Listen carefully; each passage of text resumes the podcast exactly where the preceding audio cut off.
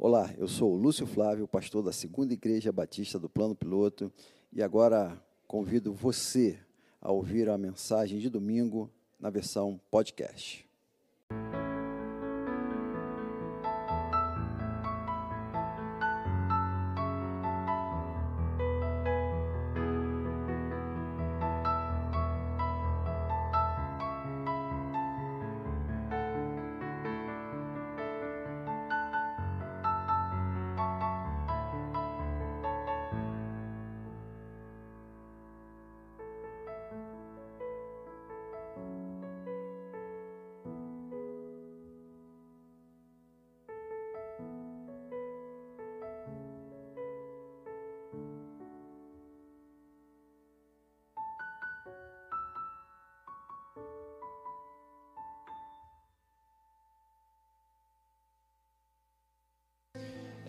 Queria chamar aqui agora o pastor Andrei.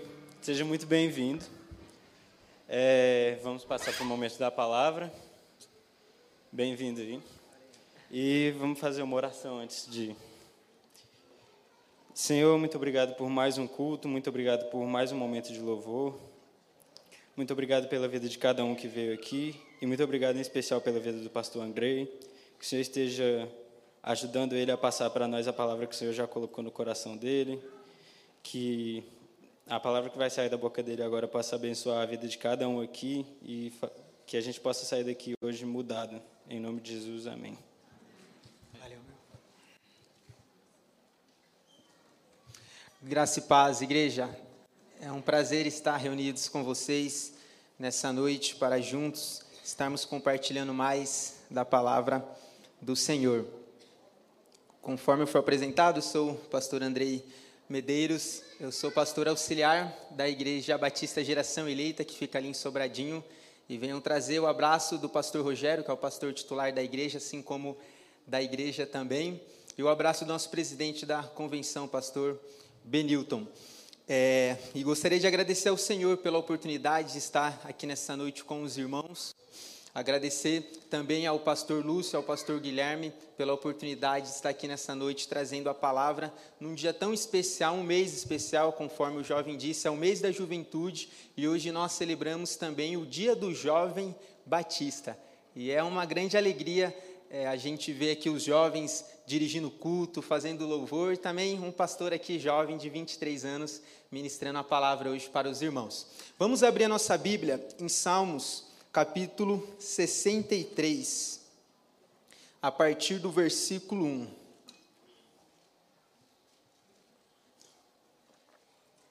Salmo capítulo 63. Nós vamos ler do versículo 1 ao versículo 11, que é o versículo que finaliza este capítulo que nós vamos meditar nessa noite. Inicia assim o versículo 1, Davi dizendo: Ó oh Deus, Tu és o meu Deus. Eu te busco intensamente. A minha alma tem sede de ti. Todo o meu ser anseia por ti numa terra seca, exausta e sem água. Quero contemplar-te no santuário e avistar o teu poder e a tua glória. O teu amor é melhor do que a vida, por isso os meus lábios te louvarão.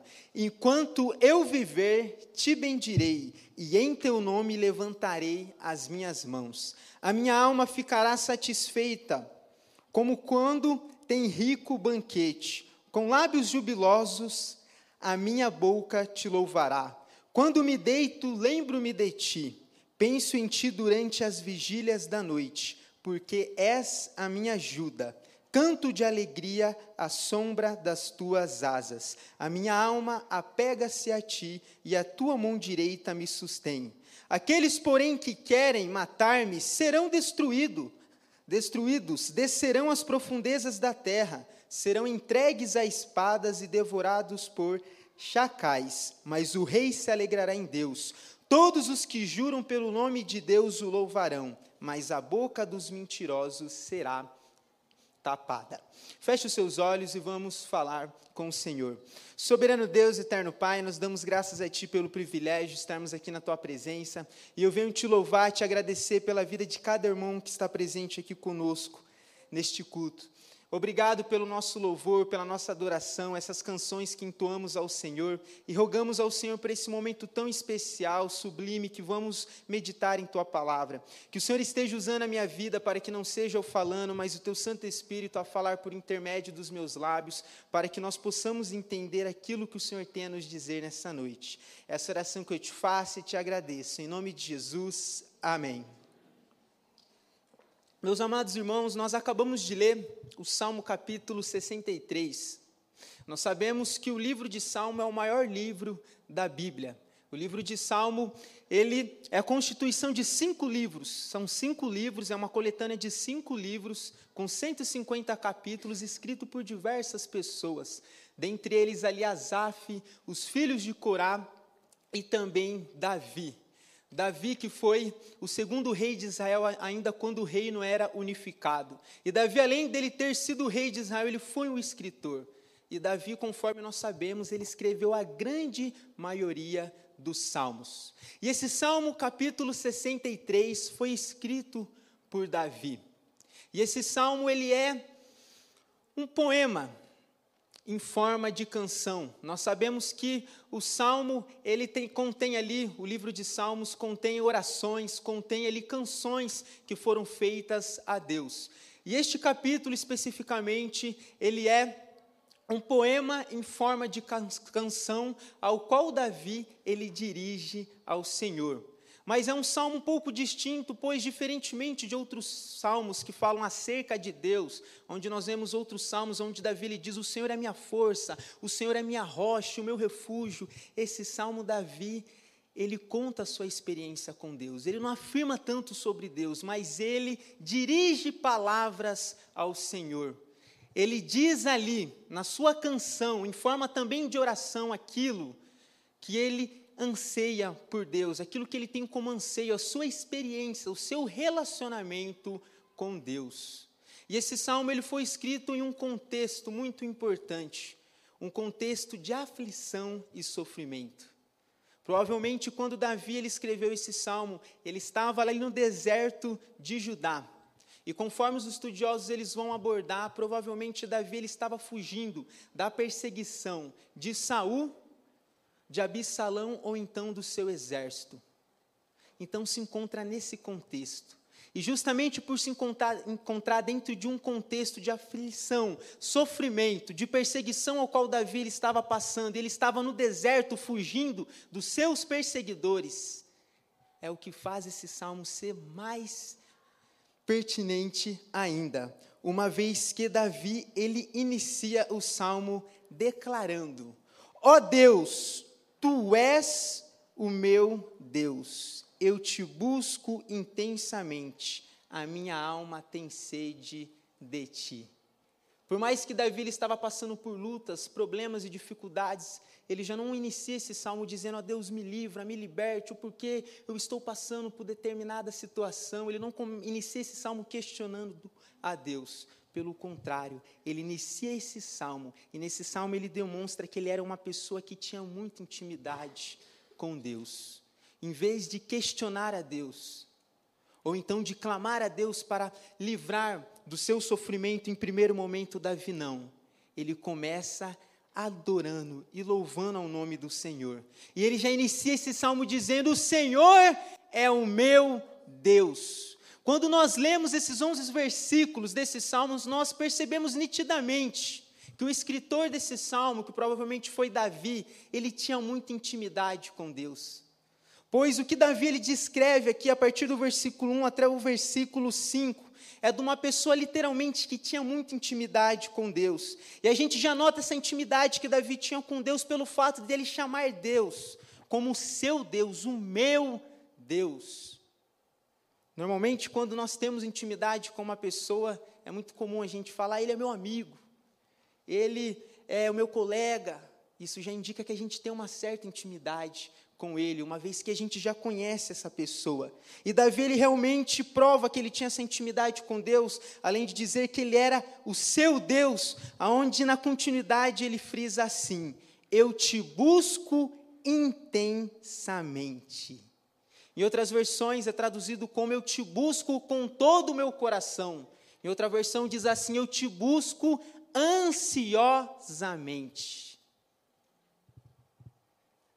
Aquilo que é traduzido aqui para nós como eu te busco intensamente, ou então ansiosamente, os estudiosos eles abordam que vem ali de um verbo hebraico que tem a ver ali com a palavra aurora. E que Davi aqui provavelmente ele estava querendo dizer que já logo na manhã, ao amanhecer, ele já passava algum momento ali, algumas horas, já no início da manhã, buscando a Deus. Então é nesse sentido profundo de já ao levantar, eu já estou buscando ao Senhor. Ao levantar, eu já estou buscando a sua face. E Davi, na sequência, ele vai fazer uma explicativa por que ele busca ao Senhor. Quando ele diz assim: A minha alma tem sede de ti, todo o meu ser anseia por ti, numa terra seca, exausta e sem água. Davi aqui nos demonstra que o ser humano, há no ser humano uma necessidade espiritual. Da mesma forma como no ser de cada um de nós, existe ali no nosso lado físico uma sede, uma fome por alimento, existe ali uma sede para nós, para que a gente venha beber água, uma fome para que a gente venha comer algo, uma questão física também existe o lado espiritual. Uma sede e uma fome espiritual. E Davi, como ele estava no deserto, ele sabia muito bem, estando ali no deserto de Judá, que no deserto, em um lugar aonde a terra, conforme ele diz aqui, é seca, exausta e sem água, a pessoa ela não consegue sobreviver. Então Davi aqui ele traz à memória aquilo que ele estava aquilo que estava ocorrendo com ele no momento, aquilo que ele estava vivenciando. E ele diz assim: Ó, oh, eu estou aqui no deserto. No deserto há possibilidade de não haver água, uma terra seca. E, consequentemente, se não haver essas condições, eu vou ficar fraco. Eu posso até mesmo ir a óbito. E da mesma forma que ocorre conosco espiritualmente, existe no ser humano um anseio, uma vontade, uma fome espiritual por Deus. E é por isso que Davi ele inicia dizendo aqui, ele compreende que, por mais que ele estava passando por uma aflição, algo palpável, algo físico e terreno, existe algo maior, que é a questão espiritual. Algo no ser humano que busca a Deus, que tem sede de Deus. E nós vemos isso nitidamente nas Escrituras. Davi aqui ele escreve esse salmo afirmando que ele tem sede de Deus. Ele escreveu um outro salmo, que é o Salmo capítulo 27, no versículo 28, no versículo 8, ele vai dizer assim: Ao teu respeito diz o meu coração, busque a minha face. E ele responde: Senhor, a tua face eu buscarei. E o filho de Davi, que foi Salomão, que conforme os teólogos vão afirmar, escreveu Eclesiastes. Salomão ele vai dizer em Eclesiastes capítulo 3, versículo 11, que o Senhor colocou no coração do ser humano o anseio pela eternidade. Ele colocou em nosso coração o anseio pela eternidade. E no Novo Testamento, quando, quando nós vamos para o Novo Testamento, Jesus, no seu Sermão do Monte, ele vai dizer: Bem-aventurados, felizes são aqueles que têm fome e sede de justiça.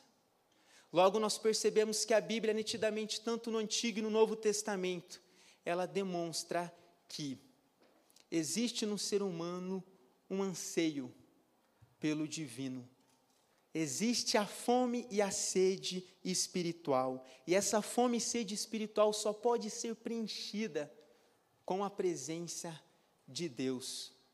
Quando nós falamos a respeito desse anseio, é algo tão forte que os teólogos ao longo da história eles criaram diversos argumentos racionais, os teólogos e filósofos cristãos da história, para provar de forma racional a existência de Deus. E de, dentre tantos argumentos, um dos argumentos ali que eles criaram que prova a existência de Deus racionalmente de forma implícita. É um argumento denominado como o argumento do desejo. Um dos argumentos ali criados e defendido por C.S. Lewis, que era um ateu que se converteu ao cristianismo, que foi um professor universitário. E C.S. Lewis ele afirmava que quando a gente observa todos os seres humanos, a gente percebe que eles têm um anseio. Todo ser humano ele tem um determinado anseio, para todo anseio existe a satisfação daquele anseio. Para todo anseio existe o cumprimento daquele anseio. Isto é, o que ele está querendo dizer? Todos nós temos o anseio de se alimentar. Quem aqui não está com anseio de sair do culto e ir para a lanchonete, comer um lanche? Isso é bem comum.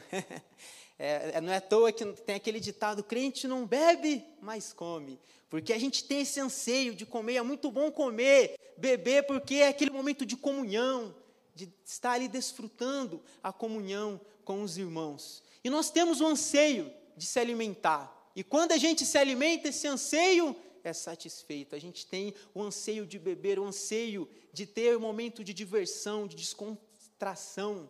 E é por isso que a gente viaja, a gente joga bola, a gente pratica esporte. E C.S. Lewis ele vai afirmar assim, da mesma forma, existe um anseio no ser humano. E esse anseio é o anseio por um ser superior. E é por isso que existem diversas religiões.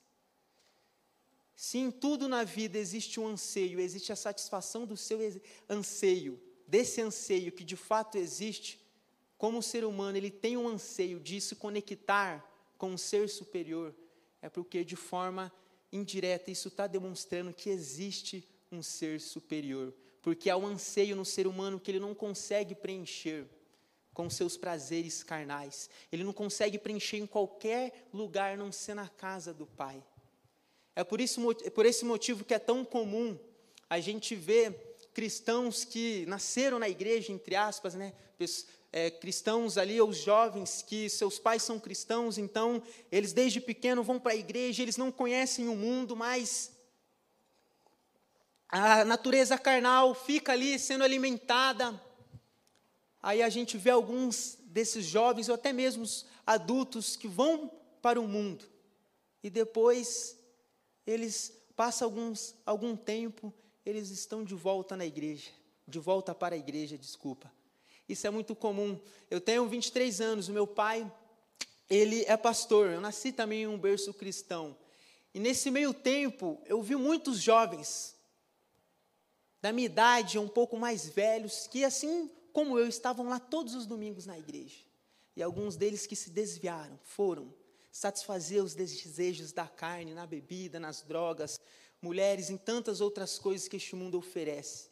E é muito comum a gente ver muitos jovens assim, e é muito comum também, como já ocorreu comigo e talvez já aconteceu com você, de você estar lá na sua rede social, no seu Instagram, do nada você vê uma publicação do seu amigo, que estava desviado na igreja, louvando lá.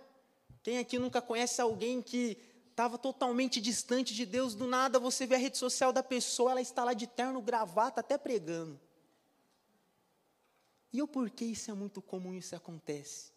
Porque a pessoa, ela percebe que o vazio existencial que existe no ser humano, esse anseio que ela tentou preencher em qualquer outra coisa, ela não conseguiu, e é por isso que ela volta.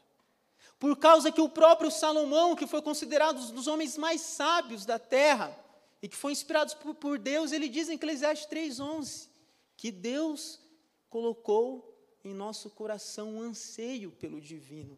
Davi é que ele vai dizer: A minha alma tem sede de ti.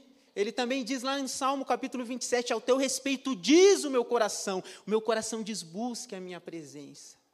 E eu gosto muito de uma frase melhor dizendo, que é uma frase de Agostinho de Pona, que foi um filósofo e teólogo cristão do século IV. Ele escreveu um livro muito interessante chamado Confissões. Ele diz assim: Nos criaste para ti, falando sobre Deus, ó, nos criaste para ti, o Senhor nos criou para ti. E o meu coração ele vive inquieto enquanto eu não repouso em ti. Isso é algo muito forte.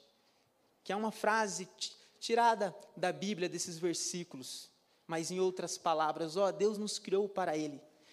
E, e, e, uma vez que Ele nos criou para Ele, para a glória dEle, a gente vai viver inquieto enquanto a gente não está na presença dEle. É por isso que quando a gente peca, a gente falha contra o Senhor. Após a gente cumprir aquele pecado, satisfazer aquele desejo carnal, ilusório, momentâneo, após a queda vem ali o arrependimento, vem aquele remorso, vem aquele pensamento, nossa, eu não deveria ter feito isso. Eu tenho que voltar, eu tenho que voltar a ler a Bíblia, eu tenho que voltar a orar, eu tenho que voltar a ir na igreja. Porque há no coração humano um anseio pelo divino e não tem como ele ser tirado. Alistair McGrath é um cientista também que era ateu e se tornou cristão. Ele escreveu um livro muito interessante chamado assim: Deus não vai embora. E ele explicando sobre o neoateísmo, os novos ateus da pós-modernidade que nós vivemos, ele afirma assim: o porquê o título do seu livro é Deus não vai embora? Porque ele afirma assim que os neo-ateístas, os novos ateus, eles estão subestimando um anseio de adoração que existe no ser humano.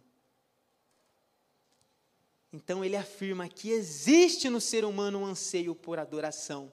E esse anseio, ele só é satisfeito, conforme Davi aqui, ele vai demonstrar nos próximos versículos, na presença de Deus, porque a minha alma tem sede de ti.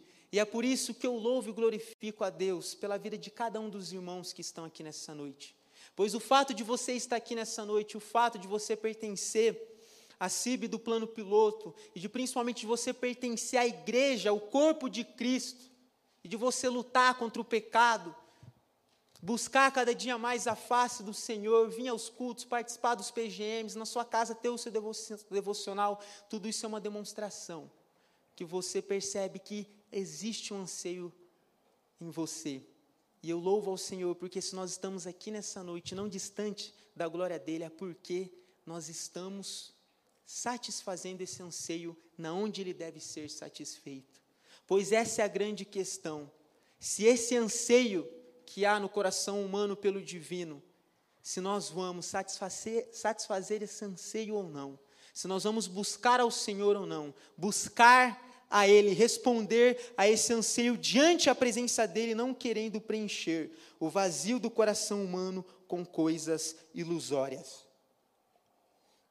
Na sequência, no versículo 2, Davi ele afirma, dizendo: Quero contemplar-te no santuário e avistar o teu poder e a tua glória. O que é traduzido aqui para nós como contemplar-te, poderia ser traduzido também como observar, examinar, dar atenção. Então, Davi, ele dá continuidade ao versículo 1, dizendo assim: Ó, eu quero. Lembrando, Davi aqui é um salmo que ele dirige palavras ao Senhor. Então, aquilo que ele está afirmando para o Senhor, em sua intimidade com Deus, Senhor, eu quero examinar observar com atenção na onde no seu santuário. No seu santuário, que é um lugar de adoração, que significa um lugar espiritual, um lugar de santidade. É muito comum o, a palavra aqui hebraica que é, é Kodesh, que é ali o sentido de santidade, ela ser traduzida em outras passagens como santidade, como a questão de ser santo. E aqui é traduzido como santuário, pois está se referindo ali, pode se referir tanto a Deus, a lugares ou coisas, está se referindo especificamente a um lugar santo, a um lugar de adoração. Então é isso que Davi está dizendo, que eu vou examinar o Senhor, examinar a tua presença, contemplar a ti em um lugar de adoração. E nesse lugar de adoração, ele continua dizendo assim: e avistar o teu poder e a tua glória. Vai ser nesse lugar de adoração que eu vou avistar o teu poder e a tua glória. O que ele está querendo nos dizer aqui, meus amados irmãos, que é muito mais fácil nós examinarmos e contemplarmos o Senhor, a sua glória, o seu poder, conforme ele diz aqui na sequência, quando nós estamos em um lugar de adoração, na face e na presença dele. A gente pode também contemplar o Senhor, não estando em um lugar de adoração, se referindo especificamente o lugar de adoração da igreja, porque às vezes a gente pode afirmar assim, e não é tão bom a gente fazer essa separação, que o lugar de adoração é somente na igreja, não. Jesus ele quebrou muito isso entre os judeus, porque eles davam muita ênfase no templo, num lugar ali específico, feito por mãos humanas. E Jesus lá quando ele estava em João capítulo 4, conversando lá com a mulher, ele vai dizer assim: que ele procura adoradores que adorem espírito em verdade. Pois ele é espírito. E sendo espírito, ele está em qualquer lugar. Então, todo lugar é um lugar de adoração. Todo lugar é um lugar de adoração. A igreja do Senhor não é somente aqui, a igreja do Senhor é no seu serviço, é no seu trabalho, na sua escola, na sua faculdade. E lá também você pode contemplar, examinar ao Senhor.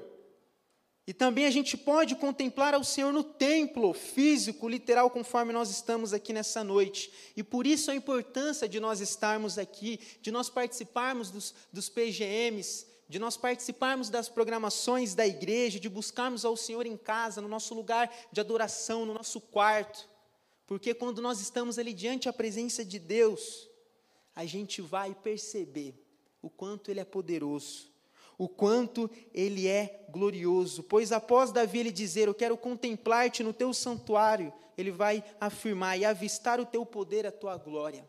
Devido à nossa natureza pecaminosa, em muitas ocasiões a gente só vai conseguir enxergar as maravilhas que Deus tem feito em nossa vida quando nós estamos diante da presença dEle. Isso é algo que foi, que a Bíblia, melhor dizendo, nos mostra e nos prova. Em outro salmo que foi escrito por Asaf, que escreveu um salmo, ele escreveu Salmo 73, 83, e num desses salmos ele vai ali afirmar, ele que era um músico da época de Davi que escreveu esse salmo, Asaf, ele era um músico, e nesse salmo ele vai afirmar assim que ele estava ali tendo inveja dos pecadores, porque eles se davam bem, dos ímpios prosperavam. E depois dele estar questionando a Deus, em vão foi minha pureza e etc.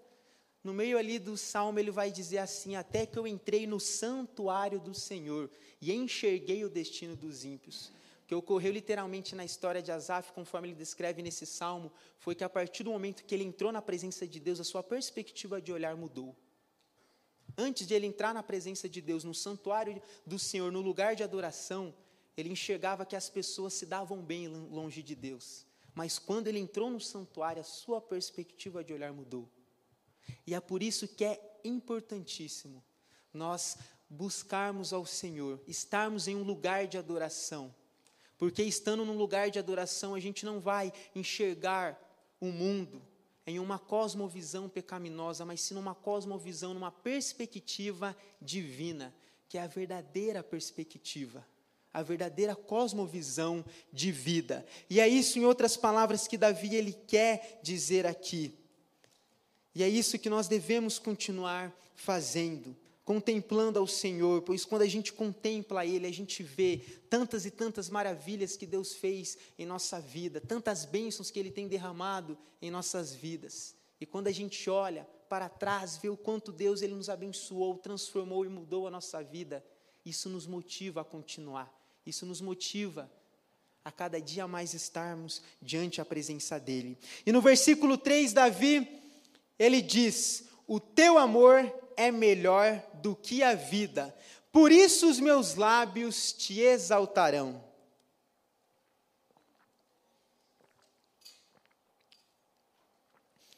Então, Davi, ele salienta que, além de existir esse desejo, pelo Senhor, essa fome e sede espiritual, de contemplar a Ele no seu, em um lugar de adoração, ele vai começar, começar a explicar as razões de tudo isso. Uma delas é o porquê ele fazia tudo isso. É por causa que o amor do Senhor é melhor do que a própria vida. É literalmente o que nós cantamos aqui. Não há nada, nada, nada melhor do que o meu Deus. Não há nada melhor do que o meu Deus, porque o amor dele é melhor do que a própria vida. Isto é, o amor do Senhor está além do que todas as coisas que essa vida pode oferecer. porque o que essa vida tem a nos oferecer são coisas palpáveis, transitórias e passageiras, coisas físicas que perecem. Mas existe um Deus que ele não é palpável, que ele não é físico, uma vez que ele é espírito. Ou seja, ele está além do físico. Ele está além da vida terrena. E é por esse motivo que Davi ele diz: "O teu amor é melhor do que a própria vida". Porque o amor do Senhor aquele que dá esse amor é um Deus amoroso que está além de todas as coisas.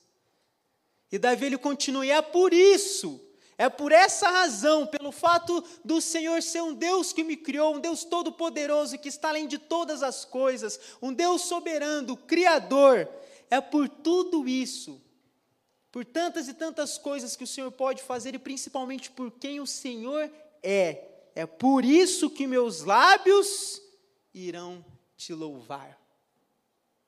Então Davi lhe dá um motivo do porquê ele louva ao Senhor.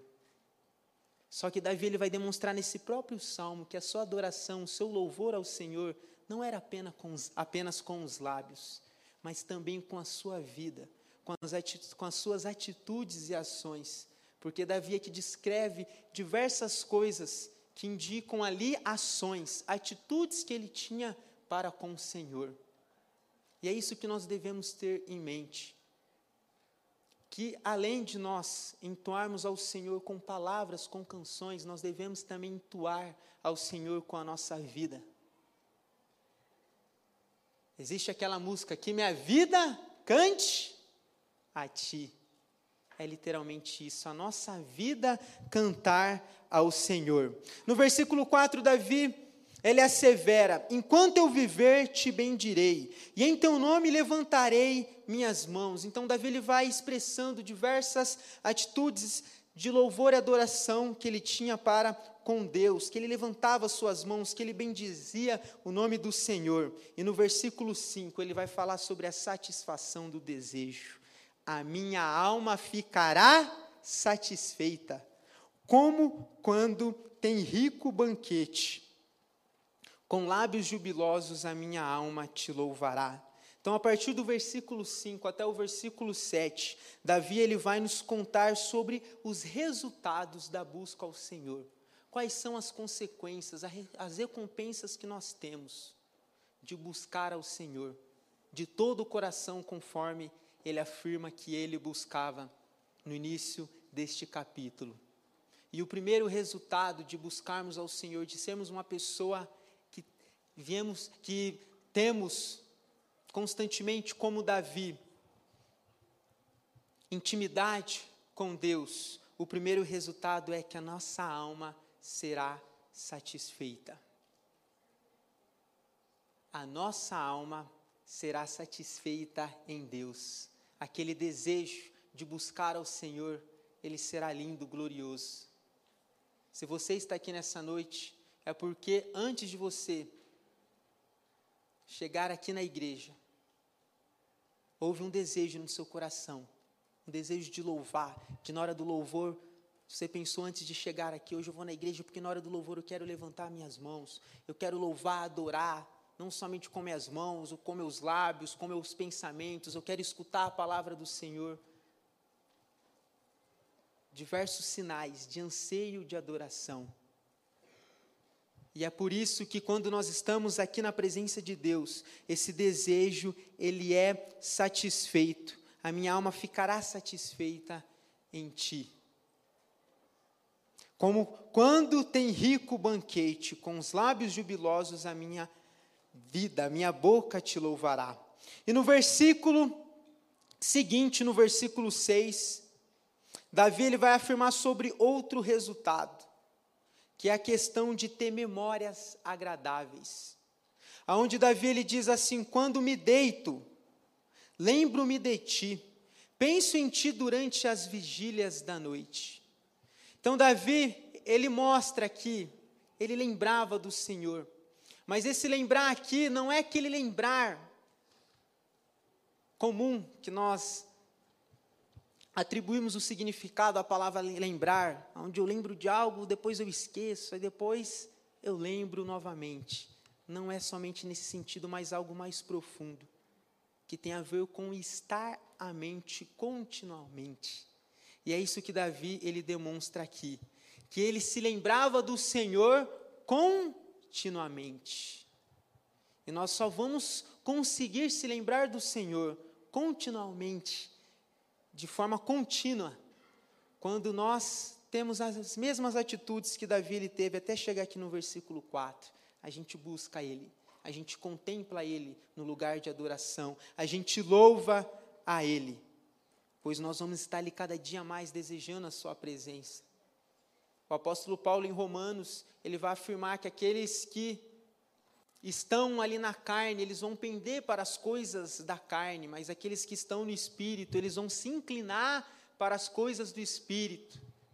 E o que a carne nos traz é a morte, mas o que o espírito nos traz é a vida e a paz, ele nos diz em Romanos. Então ele é bem enfático afirmar que quando nós estamos buscando a presença de Deus, nós estamos no Espírito, a gente vai ter uma inclinação para o Espírito. E essa inclinação para o Espírito vai ser cada dia mais forte quando nós estamos alimentando ela, quando nós estamos ali satisfazendo o desejo espiritual. Por esse motivo que Jesus, quando ele estava no Getsemane com os discípulos, e eles acabaram dormindo, ele disse: Vigiai e orai porque o espírito está pronto, mas a carne é fraca. Jesus aqui ele não disse que a carne é fraca para que nós viemos justificar o nosso pecado, dizendo assim: "Ah, eu pequei porque a carne é fraca". Não. Ele não disse que a nossa que a, nesse versículo que a nossa carne é fraca para que a gente venha justificar os nossos pecados afirmando que a nossa carne é fraca e por isso que eu peco e vou, e vou pecar, pecar continuamente, sem parar, e eu não consigo lutar contra o pecado, não. Ele afirma justamente isso. Porque ele sabe que nós temos uma tendência para o pecado, e é por isso que nós devemos vigiar e orar. Porque quando a gente não vigia, a gente não ora, a gente não busca, a gente não satisfaz o desejo no coração humano de se conectar com o divino, a gente pode cair.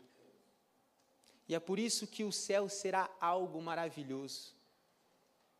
Pois, por mais que nós somos salvos, Deus ele não nos libertou da influência totalmente do pecado, do poder do pecado.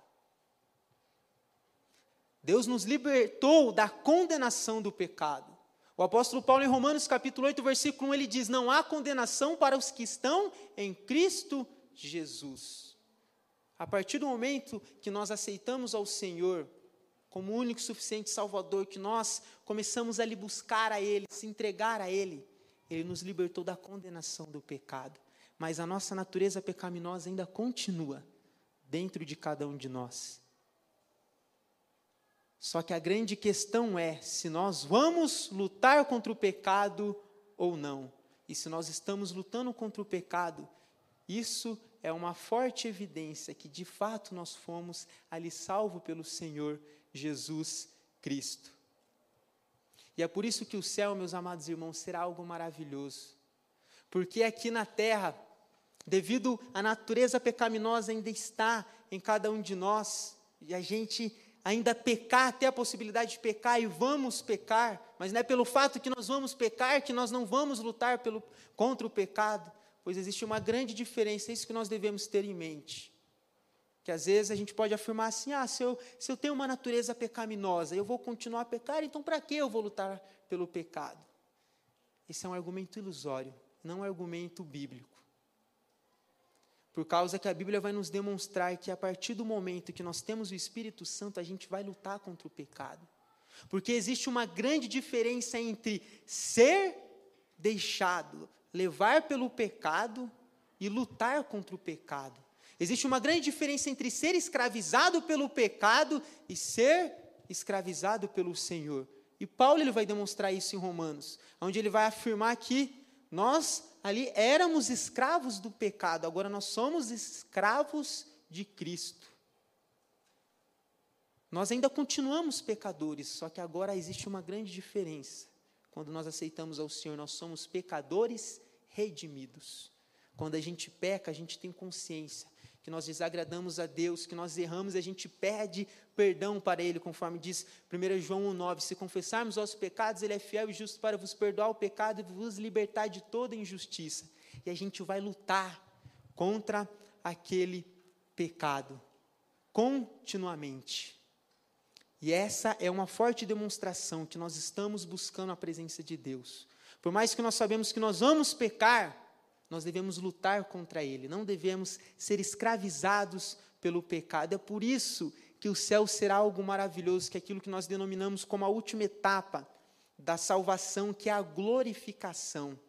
Nós estamos na santificação, mas a última etapa, que é a glorificação, será algo maravilhoso, porque esse desejo humano que nós temos de buscar ao Senhor, ele será cumprido de forma integral em sua plenitude. Davi aqui ele afirma no versículo 5 que nós lemos: A minha alma ficará satisfeita no Senhor, porque eu te busquei. Eu entendi que existe um Senhor no ser humano de buscar o Senhor, e eu vou ser satisfeito. Só que por mais que a gente venha se satisfazer na presença de Deus, não é uma satisfação completa. E é por isso que nós pecamos. Pois o próprio Paulo ele diz: "Fazei morrer a vossa natureza carnal". E lá no céu será algo maravilhoso, porque lá no céu a gente não vai ter mais desejo de pecar. Não é bom, não é maravilhoso quando nós estamos na presença de Deus, ali se entregando, cantando aqui, Maranata, não há nada melhor do que estar na tua presença, ou quando a gente está lá no nosso quarto, no nosso lugar secreto, a gente ora, chora, se derrama na presença de Deus. Às vezes dá vontade assim de não voltar mais, para este mundo, quando nós nos entregamos assim, de fato, assim, verdadeiramente estamos na presença de Deus, a gente pensa assim, poxa, vou ter que voltar lá, batalhar, lutar contra o pecado, porque o que ocorre conosco é literalmente uma guerra civil, o espírito querendo algo e a carne outra, é por isso que lá em Gálatas capítulo 5, Paulo ele vai dizer, o espírito milita, ele luta contra a carne. E é por isso que o céu será maravilhoso, pois lá no céu, de fato, essa guerra civil que existe em nós, ela acabará. Essa guerra civil, esse desejo que há em nosso coração de se satisfazer em Deus, de querer estar na presença dEle literalmente, ele vai ser cumprido. Pois é muito comum, nós estamos aqui agora na presença de Deus, a gente quer buscar Ele, mas na nossa semana vem as, as propostas, o pecado e tantas outras coisas. Às vezes nós ali falhamos e vamos falhar. E aí a gente pensa, poxa, eu pequei, eu falhei, eu quero cumprir o meu desejo ali de buscar o Senhor, o meu anseio pelo divino, não consigo. É porque esse desejo, de forma integral, ele só vai ser cumprido lá no céu, na glorificação. E é por isso que o céu será algo maravilhoso, meus irmãos. E é por isso que nós devemos continuar perseverando, pois Jesus, no seu sermão escatológico, Mateus capítulo 24, versículo 13, ele vai dizer: aquele que perseverar até o fim será salvo. E que nós possamos perseverar, continuemos perseverando, pois nós vamos obter esse desejo tão forte que nós queremos, que é de satisfazer esse anseio humano de forma integral na presença de Deus que nós não conseguimos aqui na terra mas que nós vamos buscar cada vez mais satisfazer, pois essa é a escolha de um verdadeiro cristão. Por mais que ele sa sabe que ele vai pecar, ele vai lutar contra o pecado e fazer de tudo para não pecar e para cumprir o desejo que há no coração humano pelo divino. E no versículo, nesse mesmo versículo ainda, na sua parte B, Davi, ele afirma, após ele dizer, no início do versículo 6, quando me deito, lembro-me de ti. E na sequência ele afirma: Penso em ti durante as vigílias da noite. E aqui Davi, ele assevera algo maravilhoso, uma atividade preciosa que nós podemos fazer como Davi. Principalmente quando a gente ter ali insônia. Quem nunca teve ou tem insônia? Quando Davi ele tinha uma insônia ali, quando ele estava na vigília da noite de madrugada, ele acordou, o que, que ele fazia? Ia satisfazer o desejo de buscar ao Senhor, de se lembrar do Senhor. Mas Davi também lhe demonstra que ele não buscava o Senhor somente nas vigílias da noite, mas constantemente no seu dia a dia ele estava buscando a sua face, a sua presença. E outro resultado de buscar ao Senhor, de satisfazer o desejo pelo Senhor, a consequência, outra consequência disso, dessa atitude, dessa ação é a segurança.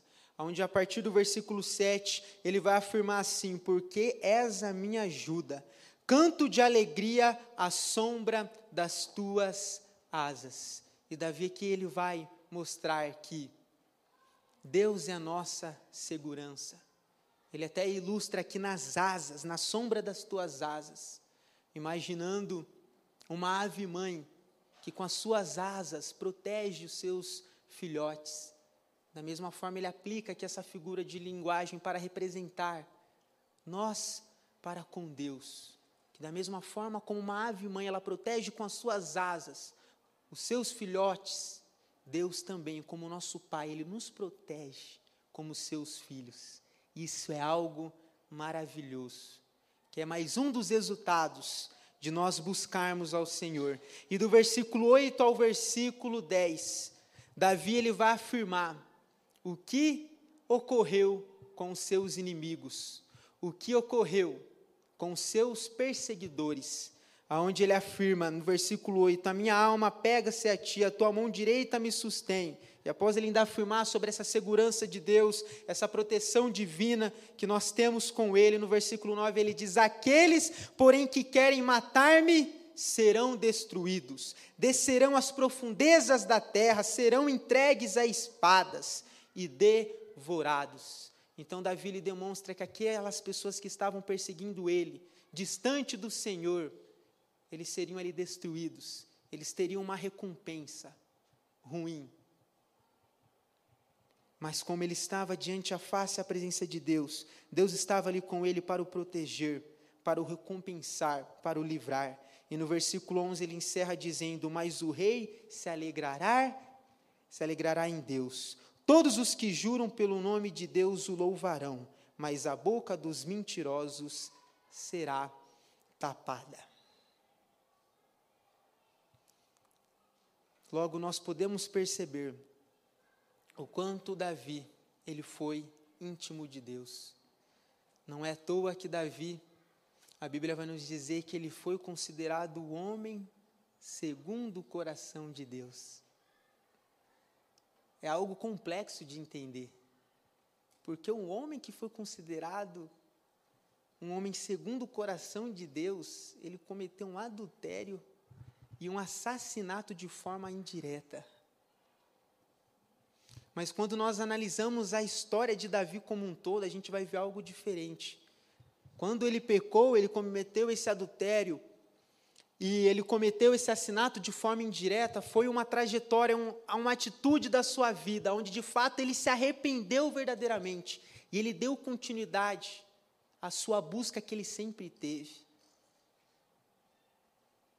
E eu acredito que Davi, por mais que a Bíblia não afirma o porquê ele foi considerado um homem segundo o coração de Deus, uma das coisas que eu, em meu pensamento, costumo a especular, o porquê ele foi um dos homens segundo considerado dos homens segundo o coração de Deus, é por causa que Davi ele tinha muita intimidade com Deus.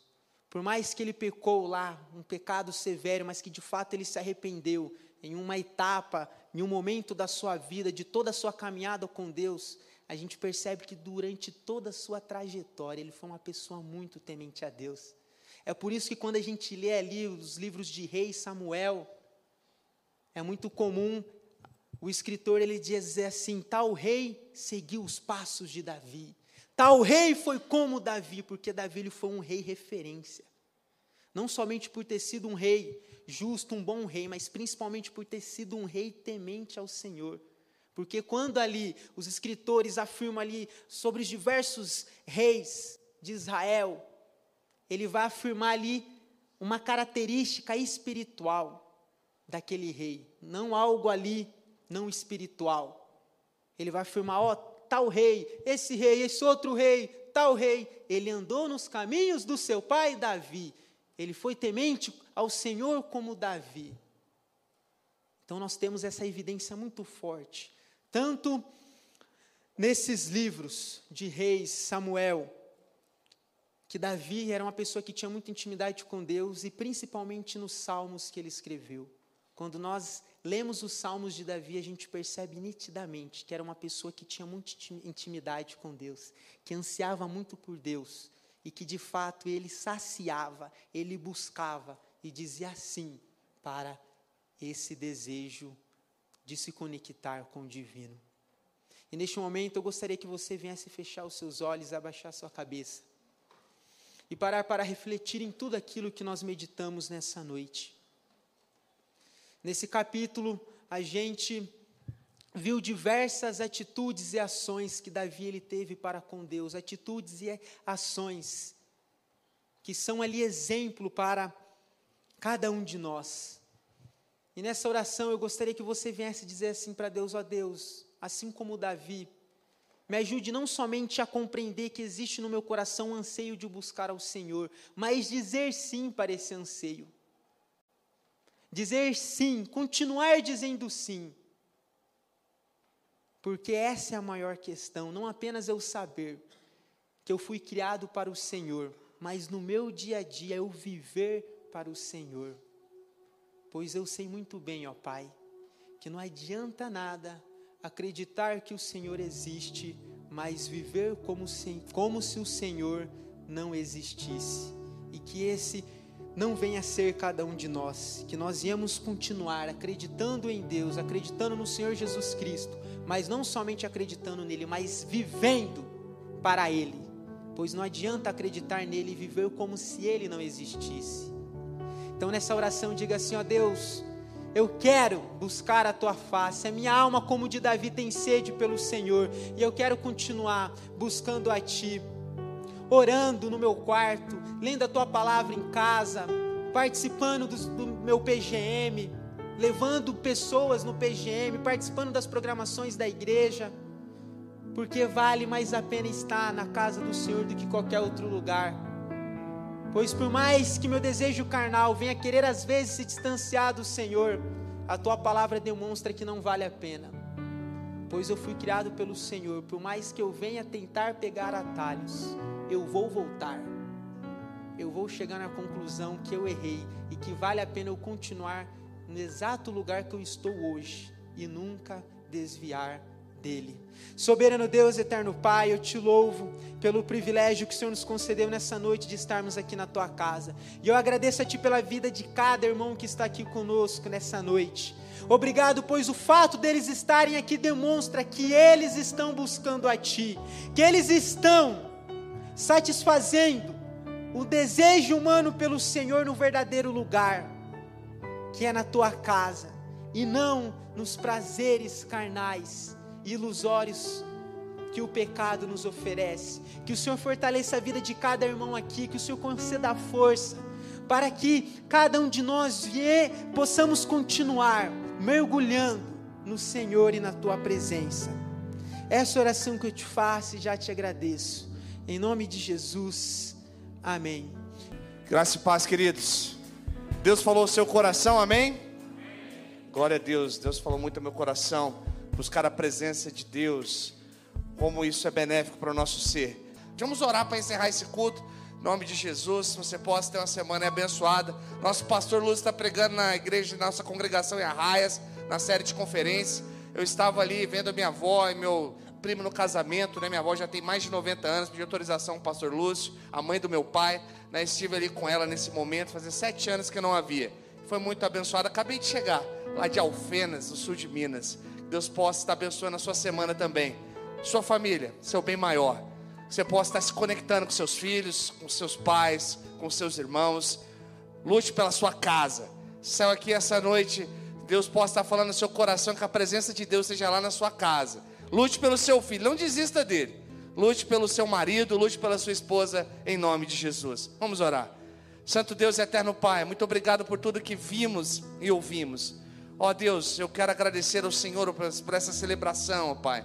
por esse louvor tão maravilhoso, Deus, pela palavra, pela vida do pastor Andrei, Deus. O Senhor possa abençoar muitíssimo a vida do teu servo, Pai, que tem crescido em conhecimento e graça, Pai.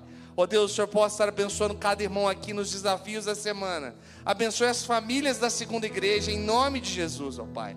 Ó oh Deus, o Senhor esteja conosco em todos os lugares que nós fomos. Ó Pai, essa é minha oração em nome de Jesus. Amém. Que o amor de Deus Pai, que a graça salvadora de Jesus Cristo, Filho, que a consolação do Espírito Santo de Deus esteja com o teu povo reunido aqui e com o teu povo espalhado por toda a face da terra agora e pelos séculos dos séculos. Amém. Tenha uma semana abençoada em nome de Jesus. Pastorzão, muito obrigado. Deus abençoe sua vida e ministério.